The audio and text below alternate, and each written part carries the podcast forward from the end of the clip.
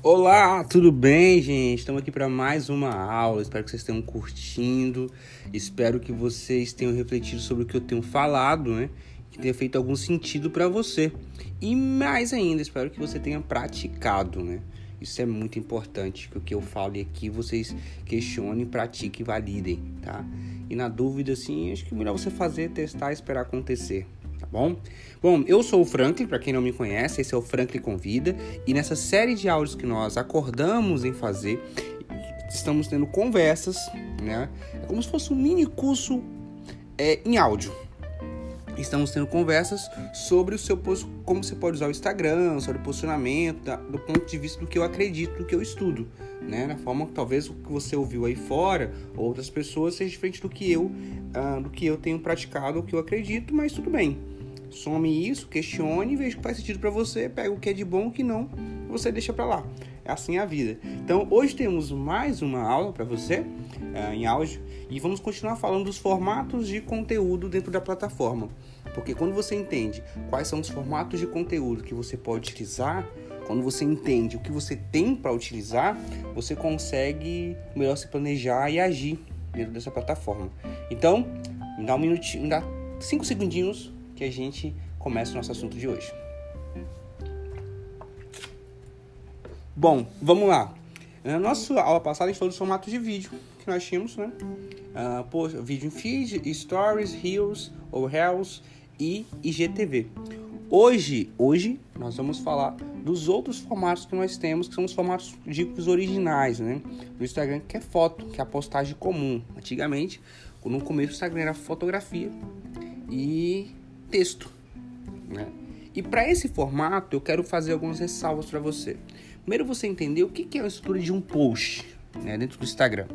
Um post, eu divido um post em é um post no feed, tá, gente? Quando eu falo de feed, é aquela parte que é fixa, aquele conteúdo fixo que você posta no, no, Instagram. Antes o Instagram é só aquele conteúdo fixo. Existia um feed de notícias seus que era o que você postava ali, atualizava, e você conseguia ver também o que a comunidade postava, que era a soma das postagens e interações que você mais tinha com determinados perfis. Né? Porque não dá para mostrar tudo para você. Então o Instagram prioriza aqueles perfis aos quais você mais interage para mostrar o conteúdo, para mostrar parte do feed deles ali. Antes o Instagram era isso, tá? Basicamente era isso. Olhando para trás até parece que era chato, né? Porque evoluiu pra caramba, evoluiu muito o Instagram, ficou muito dinâmico, acompanhou em uma velocidade muito grande as mudanças e, as adequações necessárias.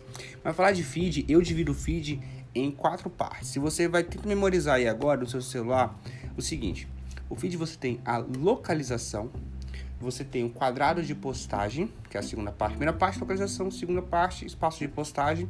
Terceira parte, texto, descrição. Quarta parte, você tem hashtags. Um post, post pode funcionar sem essas quatro coisas? Ele pode funcionar sem essas quatro coisas. Mas eu digo que você tem que ter pelo menos três desses itens em uma postagem para melhorar a relevância dela, para conseguir driblar o algoritmo e ele mostrar essa postagem sua para mais pessoas. Então, vamos falar sobre a primeira questão, que quase as pessoas não falam. Localização não é onde você está somente. Localização é onde você quer mostrar o teu conteúdo. Por exemplo, ah, Frank, eu quero dar, eu moro em uma, em uma cidade e quero dar consultoria para uma cidade vizinha. Faz mais sentido então nas suas postagens você marcar a cidade vizinha, porque aí as pessoas daquela cidade, daquela região, tendem a ver, a te encontrar no Instagram tá? Então isso é uma forma de você é, ter maior resultado aí. O segundo é o quadrado de postagem, né? Que é o que você escolhe do formato. E nesse quadrado de postagem pode ser foto ou vídeo. Vamos, vamos, ou melhor, pode ser algo estático ou vídeo. Vamos focar hoje na parte de estática, que pode ser uma fotografia, pode ser uma arte que você fez, um ou outro, tá? E dentro desse quadrado de postagem você tem formatos diferentes. Você tem o formato dele estático, que é uma postagem, você tem o formato carrossel, que super funciona, porque o carrossel é aquele formato que você passa para o lado e você tem mais informações. Você consegue colocar até 10 itens ali dentro daquele carrossel. E por você prender mais a atenção da, dos seus seguidores, ele passar ali, ou seja, ele viu, permaneceu tempo para ação e executou uma ação que foi passar para o lado, isso dá maior visibilidade para o teu perfil. Então, aumenta o engajamento. Ele entende que quanto mais pessoas fazem isso, mais ele mostra organicamente. E organicamente é mostrar sem você pagar, de forma natural. O conteúdo para mais pessoas. Então explore isso. Lembrando que imagens é sempre bom você escolher imagens com boa qualidade, imagens editadas. Aprenda que é, necessariamente fazer uma fotografia no seu celular exige um programa de edição para melhorar. Lembre que o seu eu digital é diferente do seu eu real. Então você tem que ver como você quer se apresentar ali para poder utilizar. Tá? É uma habilidade que a gente tem que adquirir. Não precisa ser excelente nela, mas você pode ser mediano nessa questão e compensar com outras coisas, mas ter um trato melhor com suas fotos. A terceira parte é a descrição. Gente, tem gente que posta uma foto, não posta nada disso e tem resultado incrível, né? Mas são raras, às vezes, são raras as pessoas que conseguem isso. Né? Então, para os meros mortais, para você quer trabalhar aqui de uma forma mais profissional, você tem que ter a descrição. E a descrição, ela vai manter a pessoa mais tempo no post. Lembra que quando ela fica mais tempo no post, sua visibilidade aumenta, né? Então, a descrição você vai usar para produzir o seu conteúdo. Franco, a descrição é grande, pequena, depende do que você vai passar. Depende do tipo de postagem que você está utilizando, né? E aí você vai agregar a sua imagem. A imagem vai fazer as pessoas pararem e a descrição vai fazer as pessoas ficarem. Então você tem que pensar em algo que faça sentido aí para você. E pensar nessa descrição é muito importante, o conteúdo que você vai gerar ali. E nesse texto é importante que você use emojis, é importante que você, principalmente se o seu texto for mais longo, que você use emojis para poder quebrar um pouco e fazer com que as pessoas leiam. Que o texto seja gostoso, seja leve. Evite, evite o técnico, evite ser técnico nesses textos, tá? Simplifique a informação. É melhor assim, você vai engajar mais as pessoas, tá? Não, não deixe as pessoas perguntarem o que significa as coisas, explique para elas. E se elas não entenderem, você, vão, você vai perceber que ali, que, que ali exige um novo conteúdo. Então, caso não entenderem, vai virar um novo conteúdo. E a quarta parte, que é a parte que é importantíssima, uh, é, são as hashtags. Né? Hashtag ele é um link de direcionamento. É assim como a localização te ajuda na plataforma, eles levam você para mais pessoas, te ajuda a guiar as pessoas te encontrarem, né, pela geolocalização. A hashtag são os conteúdos, são as ruas, né, o que está acontecendo na cidade. Se você pensar o Instagram como uma grande cidade, a hashtag seria o que está acontecendo, onde como eu faço para chegar naqueles locais. Ah, eu gosto de, de dança. Quando eu pesquiso sobre dança, eu começo a encontrar alguns conteúdos semelhantes à dança. Então, quando você entende é, o uso das hashtags de uma forma estratégica, você começa a mostrar a sua postagem para mais pessoas organicamente, pessoas que, que, se interessam por aquele conteúdo. Né? São tags né, que as pessoas vão, vão se interessar e seguir ali no perfil. Mas nada de vale uma boa hashtag se você não tiver um bom conteúdo. Porque eu digo o seguinte: quando você convida alguém para ir à tua casa, você dificilmente vai convidá-la quando a casa tiver uma zona, uma bagunça já convidar alguém quando a casa estiver arrumada. É normal quando você chega na casa de, de alguém e, e ou, ou, alguém chega na tua casa que tá uma bagunça, você pode, oh, desculpa aí, não repara a bagunça. É normal isso. Mas no Instagram isso não pode.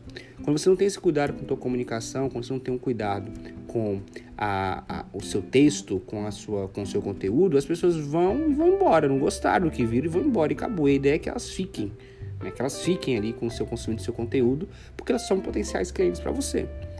Então, pensando nisso, você tem que pensar localização, é, quadrado de postagem. Eu vou descobrir um, eu vou criar um nome melhor para esse quadrado de postagem, né? Mas vou criar. Vamos lá, localização, quadrado de postagem, descrição, que é o texto e as hashtags. Então, gente, é isso.